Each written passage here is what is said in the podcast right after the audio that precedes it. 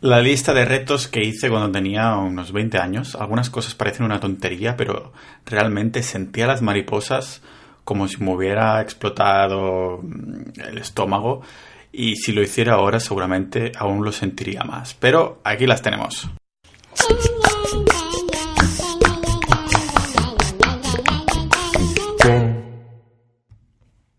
Hablé con desconocidos cada día durante 12 días mientras estaba viviendo en Suecia. Lo que hacía, íbamos caminando por la, iba caminando por la calle, encontraba una persona y decía, perdona, ah, es que estoy haciendo un reto de hablar de una persona que cada día y le preguntaba cosas como qué le estresaba hoy en día, bueno, lógicamente cómo se llamaban, a qué se dedicaban, pero algo más personal, ¿no? De que realmente cómo se sentían, qué les gustaba hacer, cuál era su pasión, a cuál era, cómo titularían el capítulo de su vida y cosas así, ¿no? Y después hacía, me hacía una foto con, con, ellos y ellas. Fue una experiencia que, buah, al principio súper mal y cada día fatalísimo porque me entraba un estrés, pero cada día iba a menos. Después también probé 12 hobbies en 12 meses. Esto fue más que nada probar distintos deportes y cosas que hacer en el aire libre para experimentar un poco esas cosas que siempre había querido hacer. Me estiré en un lugar público durante cinco minutos. Ah, estaba en Zagreb, que es la capital de Croacia, y estaba con unos amigos ahí y decidimos que cada uno se estiraría en el centro de la plaza a medianoche ah, durante cinco minutos. Y esto parece una tontería, pero cuando tus amigos deciden estar lejos, lejos, lejos, y tú estás ahí en medio de un sitio público con un montón de gente, dices, ¿en serio me tengo que tumbar aquí? Y empiezas a tener todas esas excusas en tu cabeza, ¿no? Pero igualmente me estiré. A los primeros 10 segundos el corazón pensaba que me iba a salir por la boca, pero al cabo de un rato empecé a mirar las estrellas y, supe que todo estaba bien. Trabajar en un negocio online cuatro horas al día durante seis meses, esto me lo propuse más que nada porque, bueno, Así creé mi primera empresa online haciendo algunas páginas web ah, para mí. Desde entonces ha llovido mucho y he creado bastantes negocios online, pero eh, me encerré en una casa familiar y la verdad que aunque pasé mucho estrés y trabajé muchísimo, muchas horas cada día, lo repetiría si esto quiere decir que se traduciría en la vida que tengo hoy. También no tocarme durante 90 días, no tocarme de esto, ya me entiendes. Y esto es algo que vi en, internet, ¿no? El, fenómeno no FAP, de no tocarse. Y la verdad es que también fue una experiencia bastante terrorífica, sobre todo las primeras dos semanas. Pero después, todo el fenómeno no FAP dice que te da una especie de superpoderes. Yo lo traduciría en que, bueno, te mejora la vida en un 10% a lo mejor. Pero después, si tienes que intimar con alguien, ah, se vuelve un poco difícil. Así que yo recomiendo ah, estar en un punto medio y no mirar pron, no mirar pron, y si tienes que tocarte la zambomba, que sea una vez a la semana y ya está, ¿vale? También pedir el número a cinco chicas de la calle y afitarme la cabeza. Y así es como oficialmente me quedé calvo. Lo de pedir el número a cinco chicas salió en Rumanía. A raíz de esto de Suecia, de hablar con 12 personas en 12 días distintos, me dije, ¿sabes qué? Ahora voy a centrarme a ver si ligo un poco, ¿no? Entonces lo que hice es que estaba en Cluj-Napoca, la segunda ciudad más grande de, Rumanía. Y también era un miedo que había tenido siempre, ¿no? Iba por la calle con mi música en las orejas y estas cosas. Para motivarme, digo, así me pongo rock o electro y le voy a entrar seguro. Sin embargo, mm, me di cuenta que cuando me daba menos miedo es cuando llevaba un rato caminando en, en plan meditativo, ¿no? Y finalmente lo hice. le pedí el número a una chica y después para pedírselo a la segunda fue más fácil, y la tercera más, y la cuarta más, y la cinco más, ¿no? Y fue en el mismo día. Y me acuerdo que aunque me puse, me propuse pedirlo a cinco chicas, al final terminé pidiéndoselo a diez, ¿vale? Lógicamente no todas me dijeron que sí, pero me di cuenta de que nadie se lo tomó mal. Un cumplido nunca me viene mal, ah, se trata de no ser agresivo, de ser bastante natural y para celebrarlo, entre comillas, es que me afeité la cabeza por primera vez y desde siempre ya voy así, ¿no? Me, se me estaba cayendo el pelo igualmente, pero me dije, ¿sabes qué? Voy a hacerlo. Así que me afeité la cabeza ese mismo día después de entrarle a 10 chicas para recordármelo y de paso me puse dos pendientes que dije, venga, esta quedará bien, esto quedará bien con, con eso de ir rapado, ¿no? También el hecho de no comer productos animales durante 30 días. Y eso lo empecé a hacer hace ya cinco años y desde entonces no he vuelto a comer carne. Me acuerdo que hace a lo mejor un par de años estaba comiendo sushi vegetariano con unos amigos y uno que se había pedido uno de pollo se coló en mi plato y me lo comí y me dije mierda. Pero bueno, uh, no lo hice a propósito, lo prometo. No, de hecho, no he hecho de menos ningún tipo de, de, de carne ni nada de esto. También documentar un año de mi vida. Esto es algo que hacía mucho cuando era pequeño en el típico diario, ¿no? Pero después con el tema de la digitalización, echo de menos echaba de menos documentarlo. Y ahora si vais a, pau.ninja barra 2017 o barra 2018 o barra 2019, veréis ahí que cada año, cada mes lo voy documentando. Lógicamente no pongo todas las privacidades, pongo lo que creo que quiero compartir y que no me importa compartir. Y esto lo hice en 2017 por primera vez y me fue súper bien. Me acuerdo que incluso documenté lo que gastaba uh, cada mes. No me acuerdo si ingresaba también, pero increíble. Después también estar un año entero sin emborracharme. Y esto es algo que, bueno, desde que tienes 16 años, sobre todo en la cultura española, pues sales de botellón o de fiesta con los amigos y siempre cae algo una bebida, ¿no? Y me dije que quería estar un año sin beber los fines de semana.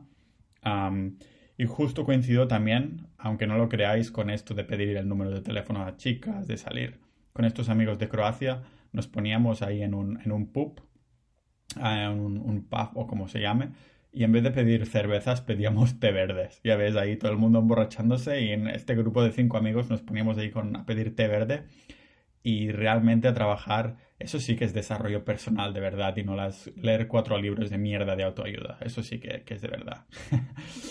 Y bueno, desde entonces bebo muy poco. Ahora si salgo, pues a lo mejor una cerveza de vez en cuando, pero no, recuerdo la última vez que me emborraché, la verdad. También vivir solo con una mochila pequeña durante un verano. Esto también coincidió con esa época en Croacia, Rumanía y todo eso, y como podéis ver, fue una época de mi vida bastante interesante ah, porque estaba desarrollándome como persona a más no poder. Y desde entonces, cuando viajo, incluso este mismo año, he estado en Oceanía, en Australia, en Nueva Zelanda, he estado en Chipre, todo en el mismo viaje y solo me he llevado una mochilita. Aquí hay que tener en cuenta que cuando es verano es bastante más fácil hacerlo, pero si tienes que poner ropa de invierno ya, ya es otro rollo. Un idioma cada año durante 10 años, esto está en proceso y la verdad no sé si lo voy a cumplir porque no creo, no quiero que esto sea una lista de vanidad.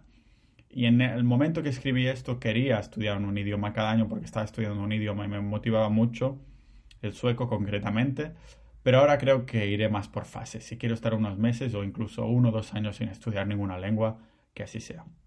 Escribir y publicar 12 libros en 12 meses, esto ha sido relativamente fácil en los últimos, gracias a la globalización, a Internet y todo esto, porque He podido publicar muchos libros en Amazon que son muy pequeñitos, todo hay que decirlo, pero gracias a esto puedo ver cuáles son los libros ganadores y si quiero ampliarlos o ir a editorial o cosas de estas.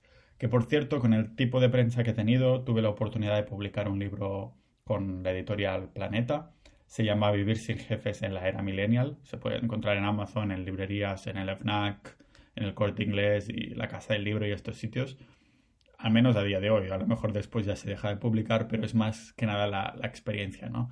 No todo el, mundo puede decir que ha publicado un libro con una editorial y a mí me hacía ilusión ir, a, ir aquí a la librería de mi pueblo y encontrarlo, ahí poderlo tocar y oler, ¿no?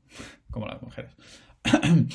Después, crear 12 negocios online en 12 meses. Esto es una idea que encontré de Peter Levels o algo así, un holandés muy famoso en el tema de, de la tecnología sin embargo, me pasó un poco como él, ¿no? Que él al tercer o cuarto negocio ya lo dejó porque vio que había ya encontrado un, negocio a que le era rentable. Entonces, ¿por qué seguir? Si empiezas a hacer esto para precisamente para plantar muchas semillas y después ver en cuál quieres tener abono, ¿no? En cuál quieres poner ahí abono. Así que no tiene mucho sentido, no tenía mucho sentido y lo dejé. Si a lo mejor en un tiempo me arruino, en unos años, pues entonces tal vez lo vuelva a tomar, ¿no? Dormir en el suelo durante un mes, eso también está por hacer. Más que nada porque vi que iba bien por la espalda y no sé por qué soy de estas personas que duerme mejor cuando el colchón es, de estos duros, más que si es blando. Había estado viviendo en Finlandia y estaba con un colchón súper blando que me hundía ahí como si fuera un flaver o plastilina y la verdad eso es de lo peor. Y en mi proceso de si algún día tengo un piso que quiera montarlo rollo minimalista, creo que el primer mes voy a tachar esto e intentar dormir en el suelo, aunque sea así un poquito acolchado, pero no realmente en colchón o cama, y probar un mes, ¿no? No comprar cosas innecesarias durante un año. Esto creo que lo estoy consiguiendo bastante bien. No es oficial. Pero hacía un, tiempo que puse en, mi canal de YouTube un vídeo sobre, las, sobre Black Friday y estas cosas. ¿no? Y uno de los trucos que decía es hacer una lista de cosas que quieres comprar y comprar solo en Black Friday. ¿no? Se lleva mucho, está mucho de moda esto de decir, no joder, que Black Friday es solo consumismo. Pero hay, a veces sí que hay ofertas de verdad, aunque hay muchos truquis de marketing que en verdad no son ofertas e incluso terminas comprando más caro. Pero si haces una lista y lo pones para comprar solo en Black Friday o Cyber Mondays, terminas con una lista de verdad de cosas que realmente terminas, porque entonces filtras, ¿no? Dices, vale, quiero comprar esto, pero en vez de comprarlo hoy lo dejo para Black Friday o el mes que viene. Y te das cuenta que realmente no querías esto y al día siguiente lo sacas de la lista. Así que te acabas de, de ahorrar bastante. Con todo esto quería decir un poco la lista de retos de cosas que hacer. Que los retos estos de beber, yo que sé, mayonesa con ketchup, uh, dos litros o lo que sea, que no tienen sentido. Que los retos de verdad son los que te hacen crecer de algún modo y no quiero ponerme aquí rollo, rollo de desarrollo personal. Pero en esto estamos. Si te hace miedo, si te da miedo, lo haces y realmente que te haga crecer un poco porque muchas listas son de vanidad y de poder decir, mira lo que he hecho. Pero yo esta lista la miro ahora ya hace bastante, bastantes años que la, la hice, estos retos personales, y los tengo mucho cariño porque tengo experiencias increíbles y es lo que dicen, ¿no? Que estas experiencias es, es lo que nos crean un poco como, como persona. Así que este he sido yo poniéndome ñoño y mi experiencia con retos personales y a ver cuáles tenéis vosotros.